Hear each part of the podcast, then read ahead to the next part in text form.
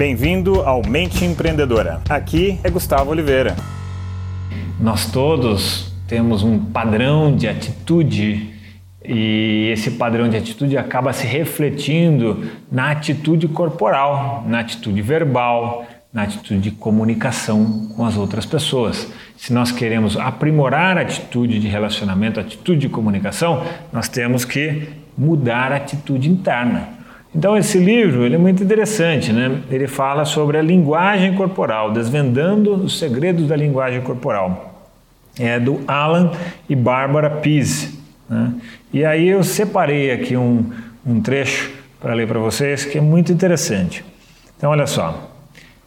Albert Merabian, pioneiro da pesquisa da linguagem corporal na década de 1950, olha que antigo já isso apurou que em toda a comunicação interpessoal, cerca de 7% da mensagem é verbal, apenas as palavras, ou seja, só o conteúdo. 38% é vocal, incluindo tom de voz, inflexão e outros sons. E 55% é não verbal, é atitude corporal, é expressão facial, enfim, é atitude mesmo corporal, né? E isso faz muito sentido, faz muito sentido mesmo, né? E se você já treinou alguma vez cães, né? Eu tenho cães, inclusive, olha só esse próximo livro que eu vou mostrar aqui, fui comido um das minhas cachorrinhas detonou esse livro e outros, mas ainda dá para mostrar qual é o livro, né? Eu tenho duas cachorrinhas Border Collie dá uma trabalheira educar elas, mas uma coisa interessante na educação de cães, eles respondem muito à atitude não verbal. Às vezes você fala para uma pessoa para dar um comando, né, para o cachorro fazer tal coisa, tal coisa, ou não fazer tal coisa, tal coisa, e ele não obedece. Aí você vai lá e fala a mesma coisa, as mesmas palavras, e ele obedece. E aí a pessoa fala, ué, ele só respeita você. Eu falo, não, não é que ele só respeita a mim, ele respeita a minha atitude.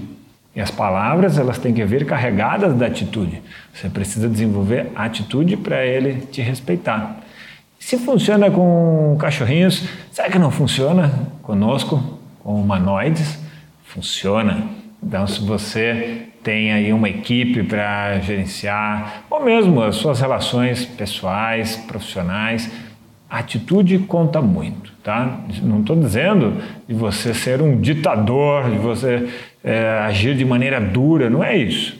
É questão de atitude, tá? É isso que essa pesquisa aqui de 1950 explica. Então esse livro ele, ele embasou muito da, da, dessa minha é, explicação e esse ensinamento sobre a questão da atitude, tá? Então fica aqui essa dica também. E esse assunto né, de atitude corporal é algo que a gente precisa treinar para de fato mudar no, o nosso sentimento interno para que quando nós formos nos expressar corporalmente ou a expressão facial seja verdadeira.